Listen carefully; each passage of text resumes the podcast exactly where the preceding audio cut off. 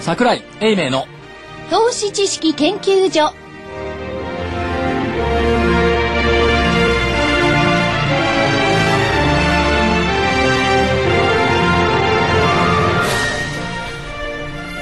さてでは、えー銘柄バトルと銘打ってますがパートはい2の部分に行きたいと思いますが、前半のところはあまりこう銘柄バトルにもなっていないなななってなかったですね。というような気もしますし、なんかあのー泉ちゃん一方的にこう「いや桜井さんの目目利きを信じて私はテクニカルだと判断します」ってなんか来賛になってる のでこれじゃまずいんじゃないのと。いうような気もいたしますが、 うんええまあ、今日の趣旨は、まあ、いろんなテクニカルを使ったり、それからまあ現場に足を運んだりして企業をどうやって見ていくあるいは株の売買の判断をどうやってやっていく、はいこういったところを中心にえお話をちょっとずつちょっとずつやっているわけですけども、ね。はい。まあお互いのその立脚スタンスっていうのはそうまあ実はテクニカルの面ではそう違わないんですよただし銘柄選択のポイントをん現場に置くかあるいはテクニカルに置くか、この違いがね、あるっていうところなんでしょうね、で実はねそのバトルとは銘打ってるんですけど、はい多分世の中で株式投資をやる場合に一番最適っていうのは参謀を持つっていうことだと思うんですねええ三いや、みんなそういうの、みんなそういうの。はいはいはいで、参謀を持つって言って、うまいこと言いながらね、みんなお金取るのよ。全逃げ場が多いから。うん。うんそうじゃなくて、あの、お金とかビジネスの参謀じゃなくってね、自分がテクニカルが強いと思えば、ファンダメンタルズの参謀を、誰はいか、はい。公にこう喋ってる人いるじゃないですか。え誰かその人をんマークして、この人言ってることで自分のテクニカルで判断する。うんうんあるいは自分がファンダメンタルズが得意だと思えば、テクニカルでやっぱり公にこう喋ってる方が結構おられますよね、その人の意見を参考にする。この2つを合わせるっていうのが、実はいい方法なんじゃないのと。みんなどっちか片方なんですよ。うんうんファンダメンタルズはファンダメンタルズ、テクニカルはテクニカル、どっちか一方でいくんですけど、この2つ合わせるの無理ですよね。人間1人しかいないんだから。脳みその中を両方やれって言ったらぐにゅぐにゅになっちゃいますよね。だから、もう一人別の私を作りゃいいな。っていう気がするんですけど、その辺は福井さんどうですかなやっぱりあのいろんな選び方があってね、まあ、はい銘柄に関して言えば、要するにテクニカルだけだとまず何をどう選んでいいか時間が非常に長いんでね銘柄でも何だでからもテクニカルは出てきた銘柄に対してテクニカルを使ってはこうですねっていう判断をすることは可能なんですよ。まあテクニカルから銘柄出してき銘柄て出してう、んそこからファンダメンタルズに戻してやるとこれは無理なんですよ。無理ですよねうん、そういう意味ではあのプラスの効果の相乗効果、もう一人の自分を作る。うん、だからあのテクニカルう万能でもないしあるいはファンダメンタル万能でもないんでねいいところをこううんうまくマッチングすればいいわけですよねうんというふうに思います。だからね、あの、全般、あのパート1のところは、えー泉代表は、えー所長のですね、、はいいところをいろいろ使わせてもらってるわけですよね。そうですね。その、ファンダメンタルでプロフェッショナルじゃないですけど、詳しくなるって難しくないですか難しいっていうか、はあのなんつうの、天国の領域にはなかなか達してないですよ。はい。だから、だから専門の人にこれは僕は聞いてもら、あの、言ってることを聞いて、で、自分で判断するというやり方をしないと、これ勉強してる間に人生終わっちゃいますよね。で、例えばファンダメンタルズっていうのは、そのお人の能力とか、いろんなものがありますよね。要するに想像力であるとか、とはいてつもないものが入ってきますそよれはねも。う、あの、決める何かの一つの、あの、選択選択肢を自分で持ってる。うん。こういう人じゃないと難しいし、まず経験が多分いると思うんですよ。うん。うん、これはよ余計な話ですけど、経験で確かに少しはいりますよね。言いますよね。ただ、テクニカルは経験いらないんですよ。ルールを覚えちゃうだけなんですよ。あとは自分のメンタルコントロールじゃないですか。じゃあメンタルコントロールしていくときにあ、、メンタルコントロールされてきた。メンタルコントロール。いや要はね、メンタルコントロール何をメンタルコントロールするかというと、自分のルール、テクニカルのルールを守るっていうことですよね。でこれを守っていくときに、やっぱ人間は何か重みがないと、動あのそれがストップしませんから、動いてきますから、でそこでいろんな理由付けを持ってくるわけですよ。で、えールールをしっかり守るわけですよね。でもこれは勝とうが負けようが自分のルールを貫くということが大事なんですけど、それがみんなできないんですよね。だから、ファンダメンタルの要素をその後で入れてくる人もいるし、先に銘柄を選ぶときに、えーファンダメンタルの要素を入れて、確信を持ってテクニカルに入ると。だから、まあ、信じる心を作るためには2つ必要になると。まあ、こういうことだと思うんですよね。まあだから株式投資っていうのはやっぱり強い自分が必要なわけですよ。で、ある意味ではそのゴルフに通じるところもあって、ゴルフだって強い自分が必要ですよね。突然ダボとか取りとか叩いたら、2回も続いた日にはね、ダメだって言って投げちゃうじゃないですか。どっちかっていうと、まあ諦めちゃう。諦めない強い心を持てるっていうかどうかっていうのが今のメンタルコントロールっていうね、とてもなんか、あのなんというかな、変な意味合いの言葉ではありますけども、その強さを持つという意味は必要だと思いいやます。、いや、あの、今の元木さんね、あの、泉さんの言ったメンタルコントロールっていうのは、あの、変な意味のあれじゃなくてね、自分もちろんもちろんルールを守るってことですね。うん。ルールを守るってルことールを守るってことですね。だからルールはもう、この75日だと決めたんであって、そのルールに沿って取引をしようよと。だからね、先ほど、えーあの、所長が言ったみたいに、ナノキャリアみたいな、バカーンっていかれて、ボロ儲けですよね、あの株は。向かった人はね。ねえ。ああいうのには対応できないってこともありますよね。ああいうの分かんないですよ。ああれは、うっていうか、それに、そういう風になるんじゃないかなというぐらいの期待感じゃないと、それを狙っていってたら、大外しますよね。いや、でも、いや、それね、だから、ね、狙いに行くのをどう狙いに行くかなんですよ。例えば会社説明会なんかやってる時のこの社長さんの目を見てね、キラキラしてる。 そういうねこれ、いや、それはね、あ桜井さんしか分かんない。そうそうそう、それがファンダメンタルさん、そういうところあるんだけど、でもね、あの、所長のね、こういう、所長はじ実際自分で取引もあのしてないんですけどね。いやできないんだもん本当にそうそう、できないんですけど、当たるんだわ。これは、ちょっとだから当たるという表現やめてくれませんか当たるやめてないんだから。えなんかじゃあなんて言うんですか、これ。だっ予測がその方向に向いているとかね。当ててるんじゃないんだから。て予測じゃない、目がキラキラ予測だっつって言われたって、 予測 よ。お目がキラキラしてる。いや、でもね、ほんとに、あれなんですか、予測がその方向に向いてる以上の結果の、お伴ってくるう株価が、株が多いですよね、所長。まあ、こともある。で、それはね、は理由がね、一つあるんですよ。あのね、大きく儲かるっていうのは、ある意味ではやっぱ新興市場。それから小型株なんですよ。はいはいはいでその辺のことをこの後ちょっとお知らせの後にお話ししようかなというふうには思ってるんですけども、はい大型株、それから主力銘柄っていうのは、どうでしょうね、時間をかければ3倍、4倍ってありますよね。はい、ありますね。短期的にね、倍っていうのはなかなか主力銘柄難しいでしょ。うん、まあないです。ね。だから、短期間でやっぱり大化けする可能性のある銘柄っていうのは、ある意味では多少新興市場の銘柄群になってくる。はい。ということで、多くの人は新興市場って、いや、わかんないし、出来高薄いしっておっしゃるんですけども、でもその辺のちょっと見分け方をね、はいこの後のここね、ちょっとお話ししたいというふうに思ってます。はい。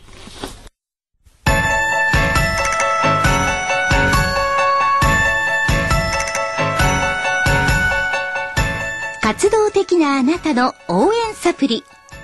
サプリ生活のグルコサミン、コンドロイチンは、年を取ると少なくなりがちなグルコサミンとコンドロイチンを無理なく補います。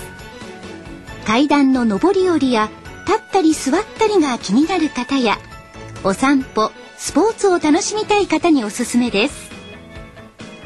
サプリ生活のグルコサミン、コンドロイチンは、グルコサミンの含有量が10粒あたり 1600mg コンドロイチンが 300mg と豊富です300粒の1ヶ月分1本がラジオ日経特価で3980円3ヶ月分3本セットがやはりラジオ日経特価で1万800円さらにお得な6本セットも同じくラジオ日経特価で1万8000円いずれもお届けには送料500円がかかりますラジオ日経だけが特別価格でお届けするサプリ生活のグルコサミンコンドロイチンお求めは03-3583-8300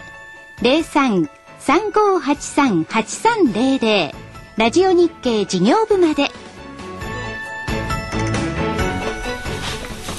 で、その新興市場って言ったところでいくと、はい。大企業主力銘柄って結構その組織上大きくって、んはいトップの声なんてなんていうのあんまり聞けないじゃないですか。まあそうですよね。ね。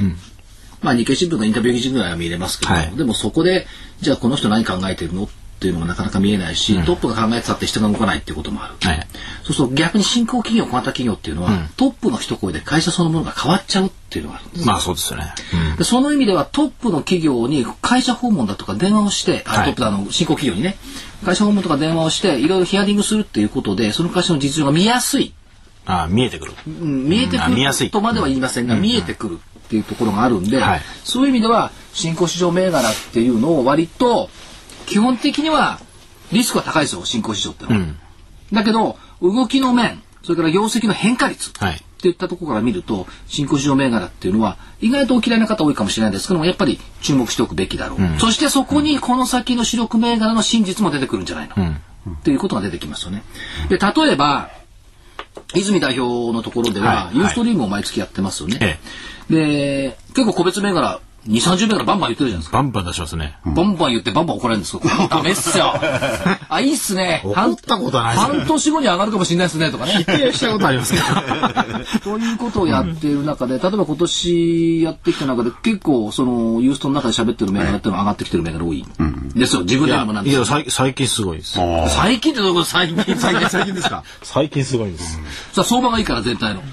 まあ、それもあるかもしれない。 それはその新興市場中心になってるわけですか銘柄は。いや、あのー一部の銘柄もいやいろいろ言ってとますしいろいろ言ってますよ。で、例えばね、はいえーまあ、6664、オプトエレクトロニクスなんかもね、その場で言いましたもんね、これいい。そうですね。オプト。うん。ナノキャリも言ったかな ?3 万5千円ぐらいの時なのけでも出ましたね。それから、直近で言ってたのはね、えっと、先月も今月もお話したのはね、これジャスダックですけど、4358の TYO っていう会社。で、それで、とりあえずね、そのオプトを見てみましょうよ。あオプト見るね。オプトをい泉さんに見てもらいましょうよ。そのチャートで見て、えー今後どうなっちゃうのかな、なんていうのを。出てきましたはい。オプトエレクトロニクス。 6664。はい。これも、えっ、と、方向線は上向き、しっかり上向きですね。ただ、だいぶこの方向線から乖離してるんで、あの、僕らはこの方向線まで戻ってきたところじゃないとやらないんですよね。それ以外やらないです。なのややるっつうだよね。 取り扱わないと。取り扱った。取り扱う。やったりやったりしないもんじゃないんだから、ムツナさ ん。じゃあ、えっ、と、三原敦夫先生がね、株をやるっていう表現するな。えっ、と、じゃあね、んえっ、と、行いません。はい。行いません。ええ対象にしませんでしょ。対象にしませんっていうか、タイミングではないということなので、あのーこの方向性に接触してくるところはい。まではややりませんので、今、乖離しすぎてるんですよね。だから、本来の価格まで戻ってくるのを待つと。うん。だかたらだ、、金本のように忘れちゃいけないわけよ。そうです。これを見とかないといけないですよね。いや、それでね、先ほどメンタル、えーヘルスじゃねえや、 コントロールじゃない。メンタルヘルス。だいぶ違います。 いやいやだってこういうのをね、もし気がついてみて、ああ、畜生ここで、この、えーチャートを無視してね、 買ってればと思わないですかこれね、チキショーと思ったらメンタルコントロールできてないですよね。そっか。こういうこともある。あ、そっか。ただね、はいその新興市場っていうのは、あのー大手の企業っていうのは鵜の目鷹の目でみんながこう接触したり記事書いてくれたりするから、大体いろんなことに気がついてくれてるんですよ、ええ投資家さんも。ところが新興市場って数も多いし、どれがどれだか玉石混交だから、マスコミもそんなに接触してこないし、気がつかれてない玉があるわけですよ。あとね、もう一個やっぱ言えることは、買えないんですよ。うん大大量の板玉はがね、板が薄いから。大量の曲はね。だけど、えっ、と、そうは言ったって、人気がついてくれば商いがブワッとできてくるんです。100万株とかでき始める。そう、そ、そこに、それに気づくには、見とかないといけないです。そう。だから見とかなきゃいけない。はいだから、リストアップして何銘柄か見とくってことが必要なんですよ。で、もう一つね、えっ、とね、これジャスダックですよ。さっき言ったね、4358TYO って見てくれます、 4358ですね。でもこのオプトにしろ、おナノキャリにしろですね、この投資知識研究所にも社長は来ていただきましたもんね。社長会長。だからね、投資知識研究所に限らず、新興企業の社長がマスコミに出てくるっていうことは、それなりにやっぱり自信を持ってるってことですよ、業績に対して。だから出てくる。ぎゃ裏を返せば、業績に自信のない会社が出てきたら、これは嘘つきですよ。うん。まあ自信がないと出ませんよね。自信のある企業しか出てこない。はいで、判断は必要、あの、正しいのかもしれない。それはまあ言えますよね。だからそういう意味で言ったらね、ごめんなさい、あのね、投資研究だって、こう、お会いしたりとか、その前にいろいろ調整、調整はまあしますよね。ええおスケジュール調整とかねで、あの、お一人いただく方もいらいらっしゃいますもんね。結構です。もうでも、えっといやいや、結構です。これはダメでしょ、社長とか言い始めるからね。この業績、財務どうなってんですかあーって実はね、出てきて困りますよね裏側ではバトルやってるから。なるほど。そこで福井さんのスクリーンにかけてるわけです。かけてる。福井の目福井の目いや、多分そそれはね、先ほどね、所長が言ったけれども、やっぱりその、人格からにじみ出てくるものってありますよね。が輝きがねそう、だから、す筋だけたらこいつ嘘っぽいなとか ね、そういうことは言わないけれども、それはでもちょっと個人投資かわかんないですよ。わかんないですよねそこは。うん。いやだだけどね、あの、継続して追ってるとね、はいあの、あ、この人嘘つきとかね。この人ごまかしやとかね、この人正しいとかね。やっぱ、ちょっとずつ感じるようになるんですよ。うさんくささがこう、で、出てる時ありますからね。だからあの、いや、泉、泉代表でほら、部下が嘘ついてる時わかるでしょわかりますねあれと一緒。完全にわかりまあすれとね一。緒。瞬間的にわかりますねお。宅の部下とこに嘘つく人が一人いるからさ、 それはないですね。可愛い子なんだから。で、TYO。 こうって言ってるからダメですね TYO、はい出ましたんで。はい TYO、えー方向性はこれもしっかり上向いて、えーこれもうずっと上昇しながら持ち合ってますよね。 おっしゃってる。 4358。上昇しながらも持ち合ってる。これ非常に、でもこれはテクニカル的にトレードするの難しいですね。難しい。本当に難しい。これは飽きないも難しいし。で、おまけにこれ、チャート結構出てて綺麗じゃないんじゃないですかう。んこれはあんまり綺麗じゃないですね。これでもね、最初にこの会社行った時に70円台だったのよ。おうで、そそちらのユーストリームで喋った時に80円台かな。そうですね。で、昨日、おとといが107円まであって、まあ今100円ぐはらい。いはいはい。安いっちゃ安いですよ。100円だもんね。うん安い。でね、ちょっと買えるんですかこれは。え買えるんですか今年夏までにこの銘柄はね、化けると思う。ちょっと待って個人くだ的さい。には。これ、これね。個人的にはすいません。失礼しました。この銘柄結構買えます。え今更修正しないでよ、それ。え変わるでしょいいでしょはいいいわはい ?4358。いや、これ、できてますね、結構。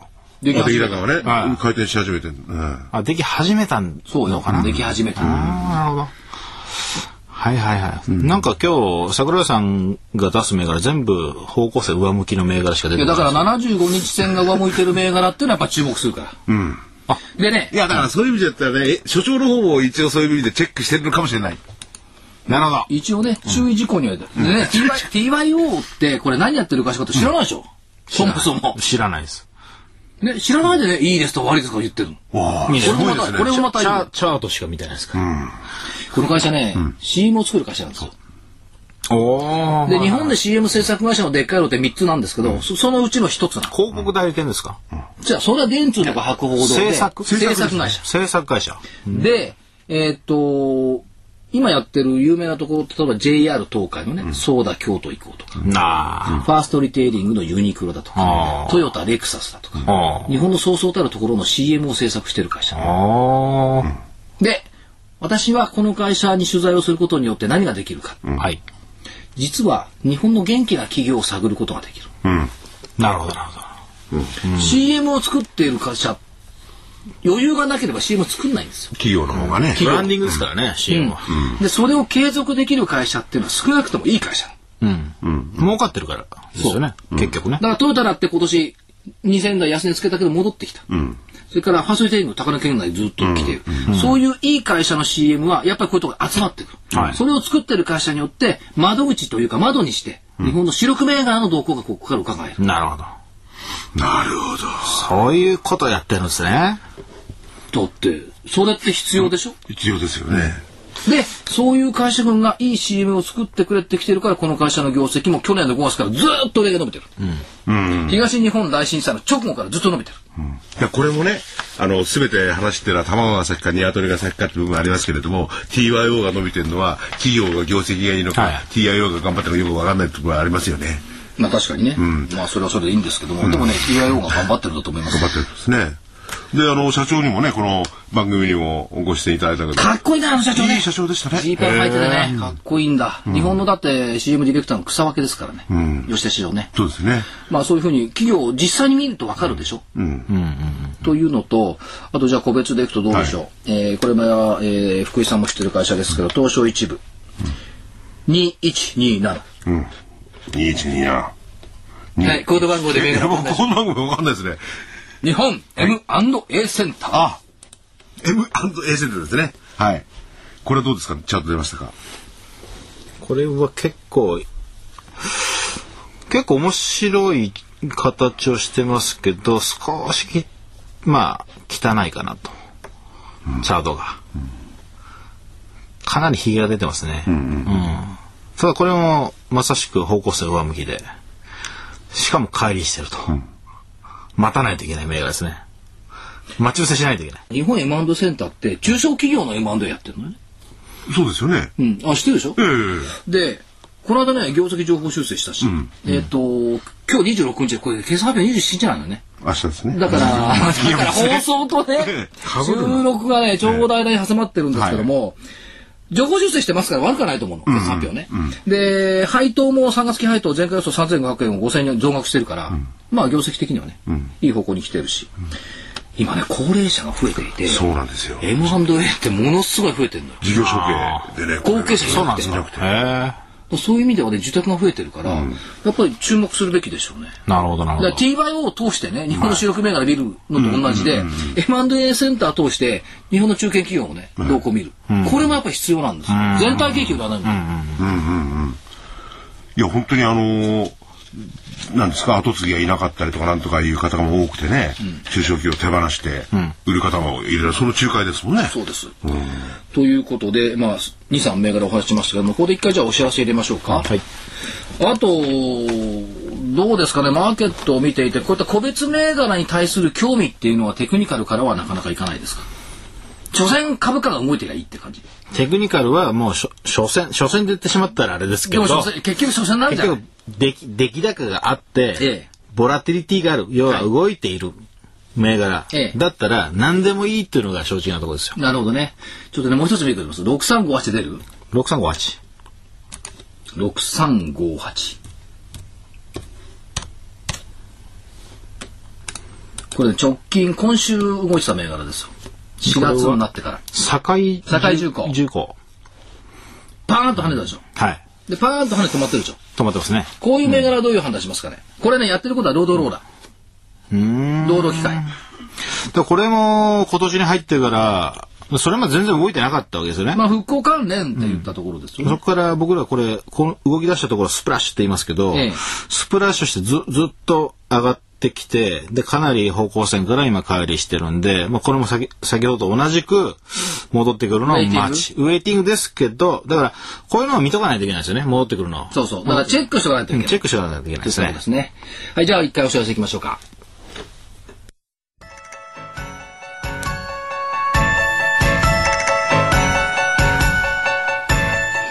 東京大学と東京女子医大の研究成果を生かし先端医薬品開発のナノキャリアが作り出した新しいタイプの美容液エクラフチュール W をラジオ日経がお届けしますあなたのお肌を潤いあふれる透明な素肌にナノキャリアの美容液エクラフチュール W はこれまでの美容液とはブライトニング成分のお肌へのとどまり方が違いますビタミン E などのブライトニング成分を隅々まで届け作用を長く保ちます溶け込む実感透き通るお肌広がる潤いをあなたに無着色無香料アルコールフリーのエクラフチュール W はお使いになる機械を選びませんエクラフチュール W のお値段は13,650円送料代引き手数料は500円です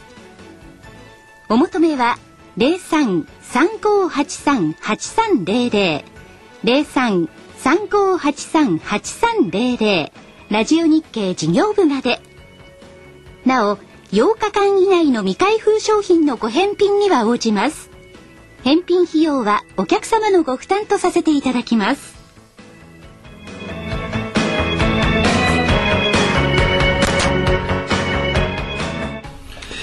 さて、ではまた、あば銘柄の話をしていきたいと思うんですけども、えー、ちょっと視点を変えてみますと、はい。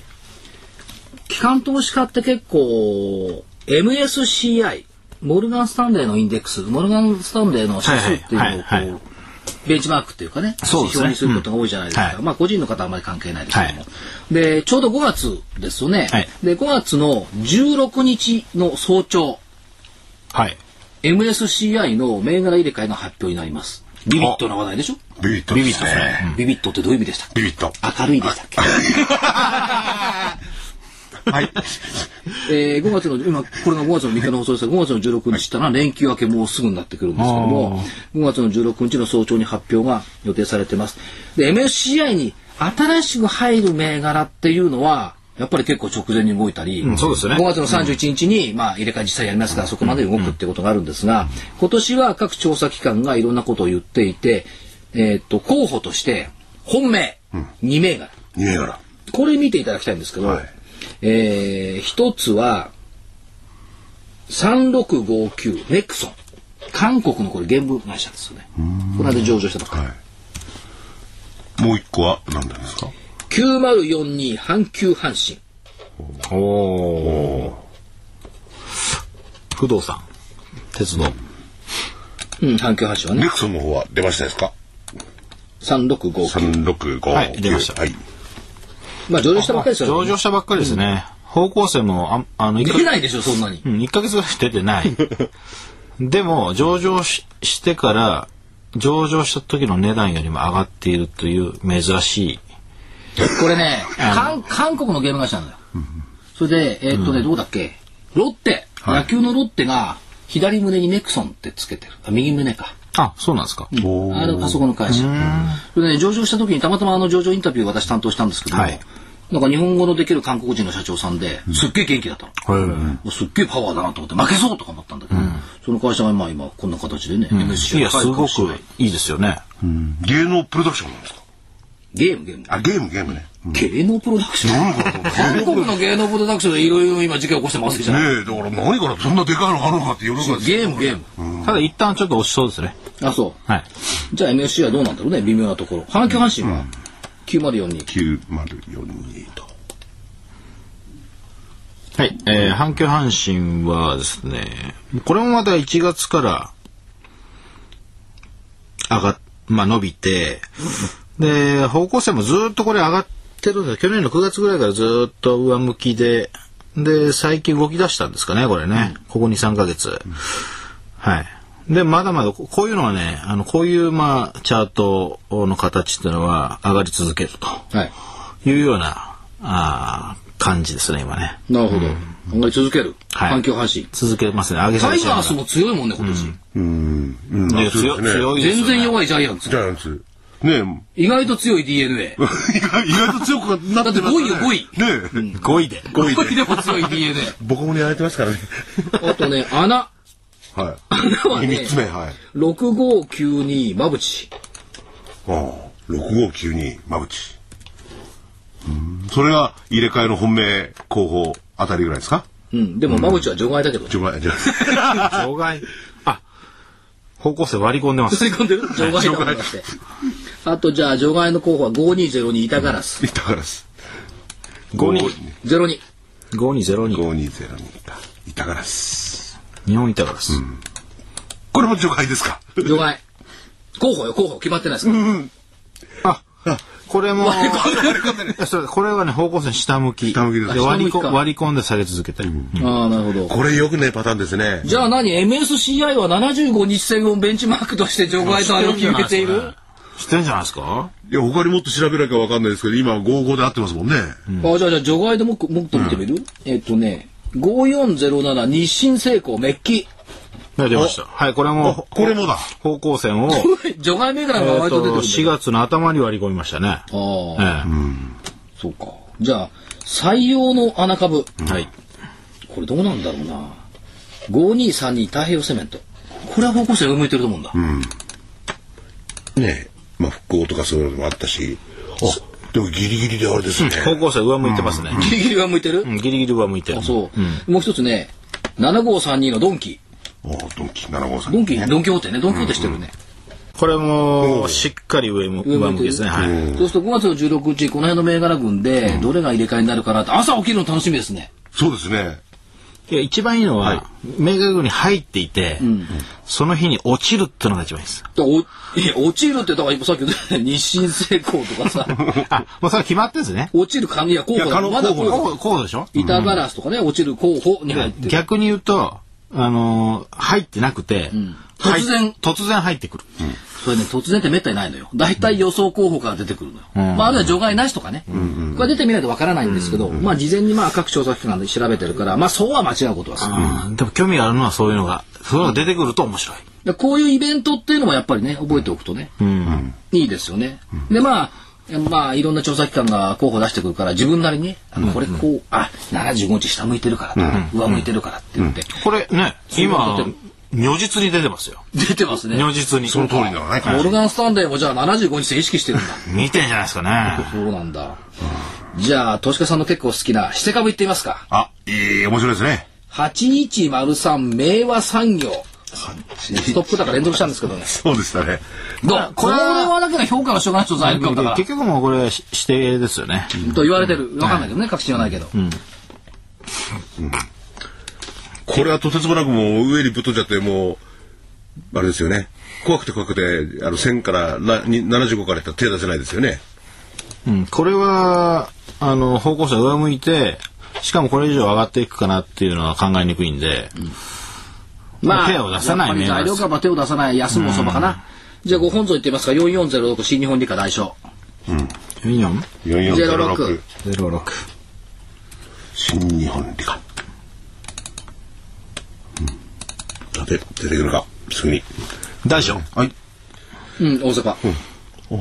えっと、これはですね、出ました。下げます。下げまとしいうたまあ、下げますという形です。下げる可能性が高い。はい。かそういう形になっている。はい。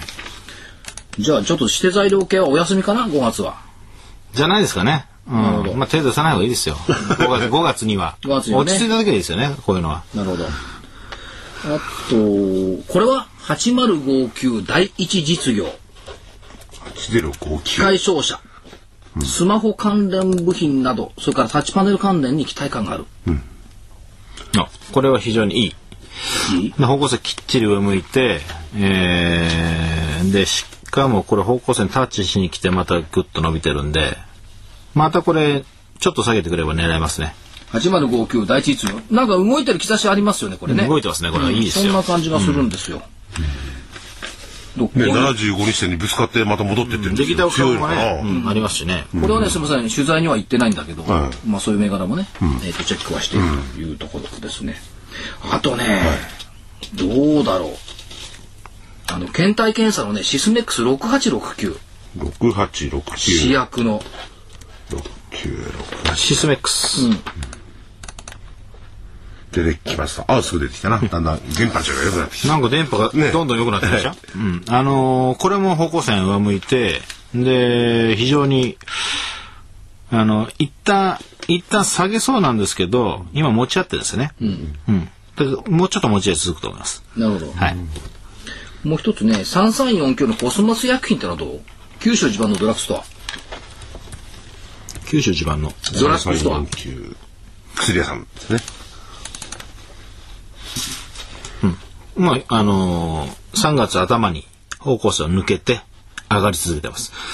で、方向線からかなり乖離しているんで、ちょっとお休み時間かな。えーお休み時間じゃないですかね。なるほどだからこういう銘柄多いですよね。と今日見てる銘柄、こういうだ形非常に多い。逆にね、あの、お休みしてたかなと思う3088ってどう3088。松本清、松清。今のと同じような、うん同じですね。3088。これも似たような形。はい。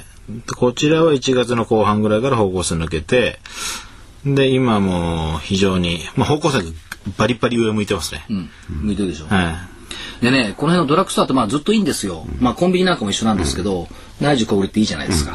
で、今年暑いと思いますか、寒いと思いますか、夏。い。暑いんじゃないですか。夏暑い決まったよね。寒かないもんね。まあ寒かないと思います。ね、両方で、あの、梅雨あたりから蒸して、蒸しだか始めらるんもでうね。猛暑なのかどうなのかっていう話題が一つあってね、はいそれから最近盛んに出てきているのが電力が足りるの足りないのっていう話、これは分かりませんからねやってみないと、去年電の、力ねはい去年の東京なんかあれだけみんな節電やって、結局ね5%ぐらい電気余ってたってねそうで今年関西が足んないって言ってるじゃない、とこれだってみ去年関西やってないですからね節電、はいはい。これ節電やったらどうなんのって一緒にやったら、でも微妙だけども少なくともマスコミ表現上は今年の夏の猛暑に対して電気が足りなくなる可能性があるという報道はされてますよね、マスコミ報道というか、まあ、経産省とかね、電事業全税が言ってる、そうするとこの報道がされてまあどうでしょうここ直近ちょっと20度を超えて暑い日も出てきた、となると消費者心ってどうなりますか夏は暑い、実感も暑い、電気を使わなくて、そしたら電気もひょっとしたら節電でまたクーラー使えなくなるかもしれない、となったら、クールビズ商品だとか、涼感商品って買うようにならない。なりますね。ただ電気を使わなくて涼しく過ごせる商で、品。それは、今年の夏が暑かろうと、普通の夏だろうと、あるいは電気が足りようと足りまいと、その前から消費行動し始めますよね。買い込む。買い込む。それは動きますよね。ねうん、まあ今年も間違いなくそれはあるでしょうんだから暑かろうが電気が足ら足りようが関係なくクールビズおよびその量感商品、クール商品っていうのは売れるでしょう,、事前からまた、足りようが足りまいが暑くなのがなんだろうが、な夏は基本的に暑いですから、売れますよね。でもままず私がね楽しなきゃいけない楽っていうか、涼しくなきゃいけないはいっていうのもあるし、それから真剣にね例えばあのー一人暮らしなんかしてるとね、クーラー使えなかったらね、だ誰がこう助けてくれるとかもあるじゃないですかだからそういった意味での防御をみんなし始めますよああ、そうですう。ねだ。から買い込むんですよね。うん買い込む。それが過剰反応であろうとなんであろうと、やっぱり仮需の創造になるわけですよ。仮需を、そこを狙うんだったら、まあ、スーパーもそうだし、あドラッグストアもそうだ要するにだから夏になる前ですよね。ああ、なるほど。僕みたいに別荘にこもっちゃうなんて方はいなない。何を夢のようなことを言ってるんですか嘘です。いや去年軽いじゃなって暑かったよでもあれ札幌も暑かったもん去年。うん、でも暑いのは確かに相当前から備えるでしょうね。で、寒いのは我慢できるけどね、 暑いのは我慢できない。そうなんで寒いのは嫌いんだから。なるほど。だから、それは話題になってくるでしょ。っていうふうに考えた方がいいんじゃないですか。他には何かありますかね、そういう意味では。あとね、電気ね、は電気足んなくなるって言ってんじゃない。電電気,、足んなくなると、発電機が必要必要ですよね。これね、6517電用ってど6517。これ発電機メーカーなんですか、うだって電用じゃん。電用、電用。うん。あこれすみません初めてね今日今日初めてこういうのが上がってないのよ出ましたね、でずっと横ばいで方向線もずっと横ばいで形的には良くない良くないこれは下がりそうじゃあ電用はダメだ。じゃあ同じことやってる6364北越工業。 6364。発電機。まあエンジンコンプレッサーのことなんですけどね。 64。うん。おお。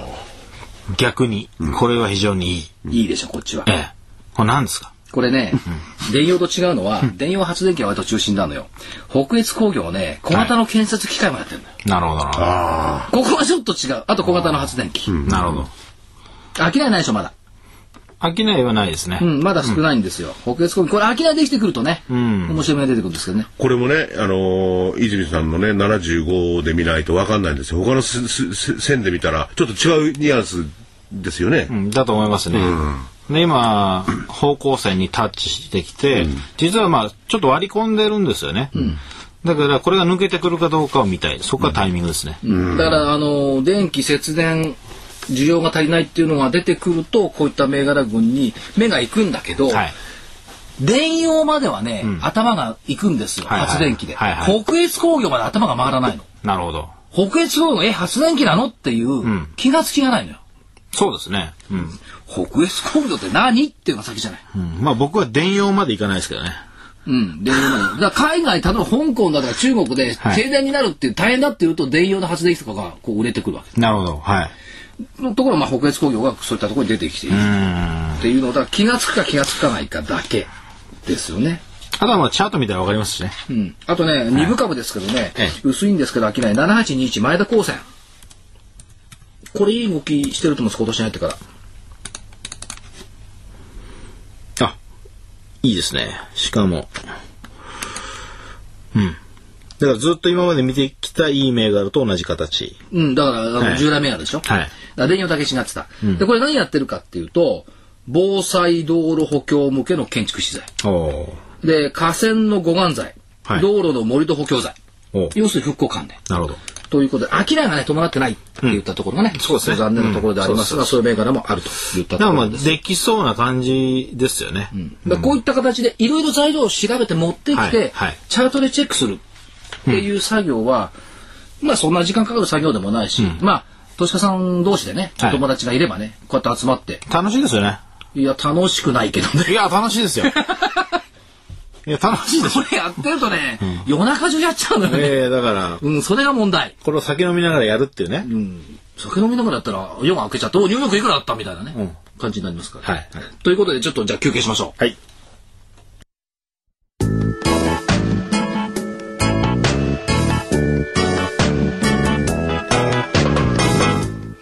ここでラジオ日経の好評 DVD のお知らせです桜井英明の投資知識研究所 DVD は毎月投資に必要な知識や実際の投資に役立つノウハウをお届けしていますこの DVD は毎月テーマを選び桜井さん自身が実践で学んだ投資に勝てそうなノウハウや内外の投資家の動向さらにアノマリーなどに関しても丁寧に説明しています桜井英明の投資知識研究所 DVD1 本のお値段は8400円送料500円をいただきます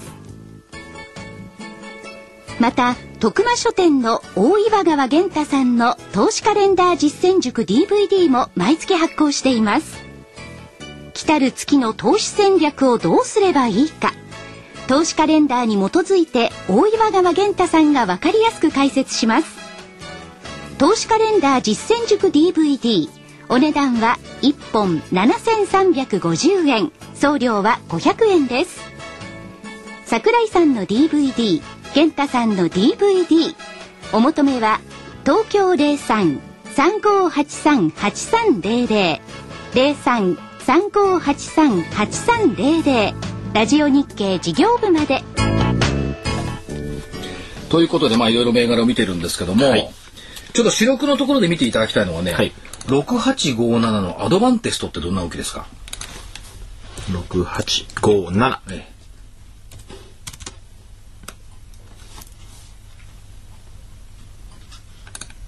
出てくるかどうかといったところですね結構ね業績復調なんですよ、はい、出ました。あ、これに、ん ?1 月の終わりからいいじゃないですか。うん、いいんですよアドバンテストうん。半導体試で、験装ああ、置ちょっと、買いのタイミングが少し前にああって、もう行っちゃってますね。一応なのよ、ええ。そうなのよもう行っちゃったんですよ、これ。まあ、今朝も良かったみたいですからね。まあ、26日あって、多分ね、出てると思うんですけど、まあ、このあたり。収録ではね、あとね、676に TDK なんかもね、これ収録ですよ。ある意味、アップル関係。これもまさか行っちゃってるんじゃないでしょうね、もうとっくに。どうでしょうか。まだでしょ6762。はい。ああ、今、もうすぐこう買いのタイミングが来るような感じ。うん結構でしょ。これね、さっきからね、桜井さん出してる銘柄なんですけど、方向性が全部上を向いてるんで、文句のつけようがないそうそもうのばっかりがこう出てきて、密かに事前に調べてたんじゃないかと思うんですけど調べてませんよ。高校生までは調べてない。ただ、あのー、業績良さそう、復調しそうっていう銘柄群とテーマに合っていそうっていう銘柄群を、別にね、これ準備して持ってきたわけじゃないです銘柄を実は。あと一個ね、見つけたんですよ。ど うぞ。 200日よりも方向線が上にああるんです。 75全日部生が上にある。分かったそれわかるそれがいい、いいサインになってくるんだよ。で、その上がり始める時は、まだ方向性が下にあるんですよ。はい。抜けた後、200日を抜け、抜けたら、抜けて、えー、75日方向線がクロスししてきたら、高値をつけに行っている。っていうそもしもし、そんなこと今頃気がついたの動きをしている。いいですか ?200 日線を75日線が下から抜けたらそこは買い場面っていう鉄則あるでしょ。ありますけど、いや、今、今今選んできた今選んできたのが全部そうなってる。たまたまね。たまたま、んたまたまたまたま。本当ですかたまたま。偶然なのいかやこれこ必れ然なのかたまたまです。こ れたまたまですよ、これ。えへえ。いい銘柄をね。うんあとじゃあ復興関連でね、長期本気で出てきてるのがね、9765の大葉っていう銘柄がある。これ、これどういう復興管理なんですかこれね、測量義務、業務やってるの。あ、測量、測量も大事ですもんね。だって測量しなきゃ物建てられない の。で、岩手県とか宮城県で町復興の計画づくりの住宅、建設建設のコンサルタントとかやってるから、これ住宅してるんですよはいは。いいでしょ、直近の動きえ。 めちゃくちゃいいですね。これもう終わりかな。もう終わりですよ。うん、もちろん。終わりちょっとね、一つ、もう一つね、材料視されてるのがね、気に食わない。なんですかあの、測量だとか建設コンサルタントっていいんですけど、もう一つね、EM 金って覚えてるなんですか ?EM 企業なんだなんですかあのね、はい工房なんかを使ってね、その微生物で、例えば農作物たくさん取れるようにしようとかね、土壌をきれいにしようとかいう、ほうほうほう。 EM 研究機構ってあるんです。こことバイオ じゃあここと提携して、うんはい土壌を浄化へ展開するんじゃないか。要するに放射能で汚染された土地をねはいは、いきれいにするのに EM 菌を使おう。へえ。これはね、材料なんですよ。材料なんで、この材料だけで上げていくのはちょっと厳しいんじゃないのという感じはしてますけどね。EM 農法ってね、10年、20年ぐらい前に流行ったの。琉球大学のねなんとか教授っていうのがね、やってて。それまた除染とかするとまた別の文別脈にですちょよっね。と土壌浄化。こっちの問題ですね。へえ、そういう材料もあるわけ。ある。オーバ大葉。大葉ってなんかいましたね。いましたね、うち。ワン、ツー、ス リー。うちにいますね、大葉ってええ。だから、そうか、大葉測量か。ー。はい。チャートを測量してるんだ、おばさんは。そうですね。大場さんもう DVD まいこ、と言好います評な DVD 出しましてね、ええ9400円。えー、塩漬け株。いや塩漬け撲滅そうです、すいませ作ん。戦人のパクって。パテント料もらわなきゃ、塩、塩漬け撲滅運動って去年の暮れに私が今年を二大テーマとして言ったんですよ。そうでしたっけそうでしょ、塩漬け撲滅運動と難品撲滅運動って言ったんだ。うん。あ、福井さんにビール飲ましてもらおう。ええ何ですかえパテント料でビあ、まーたル出ビたール飲ましてもらおう。いや、大場さんはね、その、ワン、ツー、スリーの大場さんもいらっしゃいましたけれども、えー、これは、そうか、復興関連。あと、はもう直近でね、魚の網でね、8091日も、何日も。あっちも行けだあちこちに出てくるんで、しかし。これは何で魚の網なんですか魚なんでって人作ってるんです森け田どさん、。魚の値段、だんだんだんだん上昇してるんですよ。これも、買いのタイミングが4月の半ばに来てた。方向性ぐっと抜けてか抜けたら、よね。めちゃくちゃ上がってますね。上がってる。意外とね、魚関連で侮れない。これ、形いいな。で、あと今までいろいろお話を聞いてきてね、えー、えー形いいなって感動しないでよ、猿向か。いや、これ、なんか形いいのしか今日出てきてないですから。出てきてないですね。これやっぱり、あのー所長の、このいろんなノウハウをい一般の投資家が得られればいいんですけれどもね、そういうノウハウを身につけて、なおかつこの75を方向性を使ってチェックしたら、結構これ儲かります ね。さっき言った200日まで加味してきたところ。だからこのね、あ、あ、あだら単なる、単なる線なんですけど、驚さかにはできない線であることは間違いない。ただもう、ただね、僕なんか問題っていうのは、大化けをね、途中で売っちゃうんじゃないかと思うんですよ。大化けはね、大場さん売るんじゃなくて、お大化け銘柄をねない。からね、それはもう欲張らないことですよね。まあ、そりゃそうですよね。まあ、その、およお大化けっていうのは、どうなんでしょうかね。100に1つとかそんなぐらいの比率なんでしょうかね。もっとあるんでしょうかね。あのね、大化け銘柄を持ち続けられる信念があるかどう か。いや、その信念っていうのは、その会社に対する調査とかどれだけあったか。上っ面だけ見てるんだったら信念絶対できないですよ。ああ、なるほどね。だから何回も何回も会社側に電話するだとか、何回も何回もその会社に足運んで見てないと信念って絶対生まれないもん。それを代行させてるのが、ここの鵜飼の運がいるわけですよ。 ね、そうすると、あゆ運んできて、パクってやるわけですよ。もうそれが一番楽でいいですよ。いや、だからやっぱり先、今も言いましたけどね。まず、えーチャートを使うにしろ何にしろ、その前にどういう感性を働かせるかなんですよね。うん、それはあると思いますね。まあ、その関して、例えばね、はいえーっと、今週の火曜日か、えーっと、夕焼けに出てきていただいた会社です。今週のが24日になりますかどうぞ、3826のマザーズってのをちょっと見てください。 3826。3826。マザーズという名前の会社なんですかじゃあシステムインテグレーター。だ、なん マザーズなんてですね。そう、面白いですよね。マザーズの マザーズ。あれ、あったら面 白い。システムインテグレーター。えうん、これも、まあね、あの、同じ形。いい形してるいい形ですね。うん、ただ、あのーこれは、高値県の今動きをつけてるんで、一旦下げるかなと。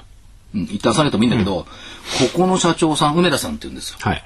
それでね、話を聞いててね、面白かったのがね、僕はあのタブーへ挑戦するのが大好きだ。あで、まず一発目のタブーでもないんだけど、5月に予定している株主総会、平日の夜にやる。ほー。普通平日の昼じゃない。昼ですね。なるべくこらえない時にやるんですよ、夜いやいじやゃなたくくて。さん 来てほしいように平日の夜にやる。で、終わった後は、懇親会で株主さんとビール飲み交わすんだ。ほって言ってた。それでその時にね、事前の打ち合わせで、さっきのあのーオフトエレクトロニクス、はい先月会社見学やったんですよ。あ、今月か。あ。はい。その時にオフトの会長、社長さんがアイスクリーム作ってくれて、投資家さんとかみんなに振る舞ってくれた。いやーオプト、同じ埼玉県の会社なのね。、はいで、オプト行ったら、アイスクリームが課長さんが振る舞ってくれて結構好評でしたよって言ったら、そうですか。じゃあ僕はね、ティラミスを作りますって。 作ってくれたんですかいや、作りましょうか。だかあ、作りましょうか。ら懇親会でティラミス出そうかな。相当な人数の分を作るんだから、作る方が大変ですよね。まあそうそういうだからタブーに挑戦だって社長さんがティラミスを作って株主総会で 出してくれるとかあんまないですもんね。てかまあないですよね。これ IT ソフトってどういうことやってるんですかこのパッケージソフトだからねえーっ、と業務用のねええーっ、と会計ソフトだとかそれから何営業用ソフトだとか、そういったものをパッケージでコンサルティングして売ったりしてるああ、なるほど。っていう会社もともと東芝の技術者あ、どうしまいいですかそれともう一つね、この会社のね、システムインテグレーターのホームページを見ていただきたい。すごいですよ、IR ページで。システムインテググレシースタテー。ムインテグレーター3826マザーズね。なんて書いてあるか、はいこのホームページを初めて見た。3月26日更新のこの社長の言葉。次なる目標は公募価格です。有限実行で頑張ります。この会社、公募価格26万円だったの。それで今年の年初の目標っていうのが下の方に書いてあるんだけど、この社長今年の年初に、まずははい株価はい2倍増を目指します。ホームページ書いてあるの。ありがとう。で、当時6万円だったの株価が。有限実行じゃないですか。なったの。で、年初の株価2倍の目標は先週ひとまず達成しました。3月にね。で、そこで目標も情報修正して、ここから2倍の26万円を次なる目標にします。で、IT 業界なので、二進法でいきます。2倍にして2倍にして。また1に戻してゃいました。こういうホームページはね、1に戻る、うん、それはわかんないけど、見たことないもん。で、この積極的な意思が感じられるのね、業績を上げ続け、積極的な IR や株価向上対策を講じ、早急に公募価格に戻して、仕切り直しをしたいと強く思っています。面白い車掌さんですっていね。うかね、ホームページ上で株価にこれだけ触れたっていうの見たことない。言わないですよね。うんこれだけ、だからタブーへの挑戦だ。面白いなと思って。これなんか達成できなかったら責任取るんですかえねどうなんだろう。取らないですね。いや、わかんないわかんない。でも相当自信ある。中継格もね、相当自信あるだけ、け中継格。相当自信がないと書かないですよね。取らないですよね。取らないねうん、やっぱり事業の繁栄として株価が上がるんであってね。で、逆に言うと、逆に言うとですよ、この会社をウォッチしていて、1月初めのホームページで、今年は株価を倍にするのを目標しますっていう、この社長の言葉を見てたら、この会社注目しますよね。本当に倍になったの。わかりやすい。気がつかせてくれる会社だった。だから我々が気がつくかどうかっていうところが一つのやっぱりね、ポイントにはなってくるんでしょうね、株価選ぶ上で。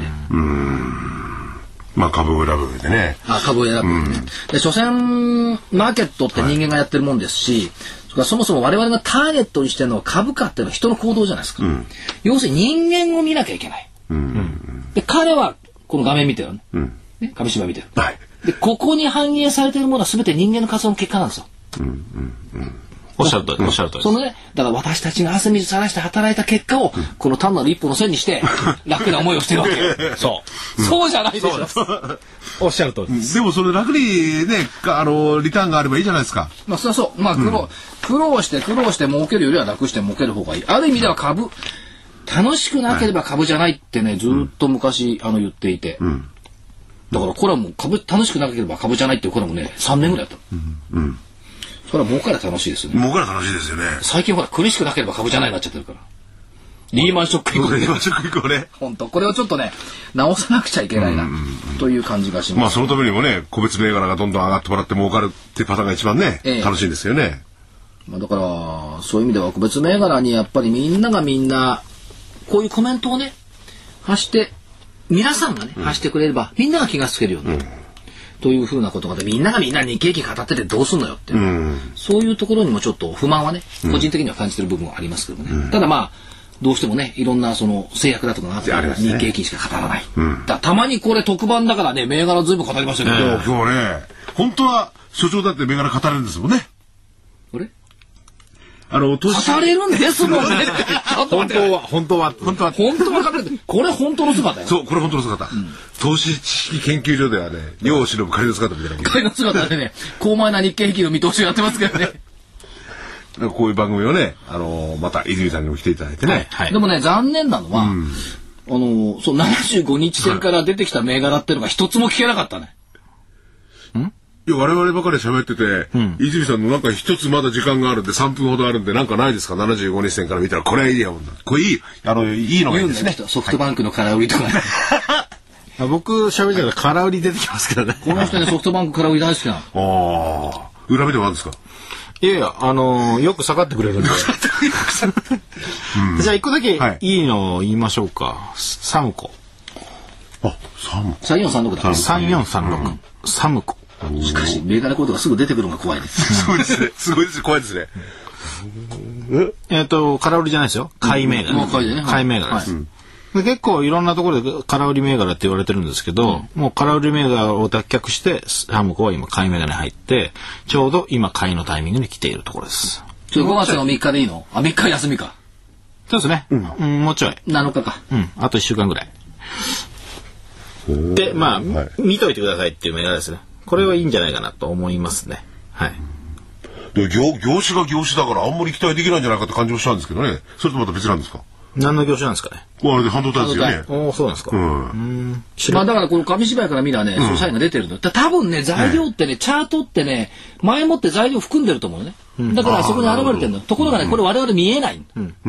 で、出てきた結果で後から振り返ると、あ、そうだったんだねっていうことになることが多い。その意味ではね、チャートを過去の分について信用してるの私も。だから未来は暗示してないけど、過去に含んでるって、これは逆にあると思うんですよ。 3個か。だから、あのね、相場、あチャートは過去しか語らないって、こう、揶揄する私でもチャート見てるんだから。うんうん。ねそれで DVD を発売されてね。無理やり。発売したのは無理やラジオり。日経ですけれども、ぜひお求めいただければと思いますね。えーまた宣 伝するのそうです桜井英明さんの、えーチャートの使い方 DVD、えーぜひ、えーお求めの方、東京0335888300ですね。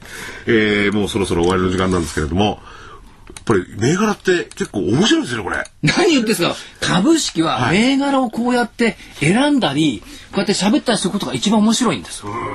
で、買った瞬間に実は苦労が始まるんだから。そうそうそう、そうです。そこのところをね、やっぱ買っり、てからじゃあ、あのー下がった時にどうするか。そうだからどこまで我慢するのかでだすかねら買うまではすっごくいいように輝いて見えるんですけど、買った瞬間にその輝きが消えるのよね。景色が変わるんですよ。銘柄ってねこれがね不思議なところなんですよやっぱりあれですかチャートをそれだけ見ている泉代表でも買った瞬間にこの不安感焦燥感出ますかか変わりますんで、買って、買った瞬間からすぐ景色が変わったやつは、ええ逆行くんですよね。多分ね普通逆にいきます、間違いだからそれは間違いなんです、だからね一旦僕は落ち着くために、えまあ、買った場合は空売りをするんですよね同じ銘柄をなるほど一旦じゃあ次は空売りバトルでもやってますかねあいいですねねお忙しいの今日は来ていただきまして空売りバトルに期待してありがとうございましたどうもありがとうございました失礼します失礼します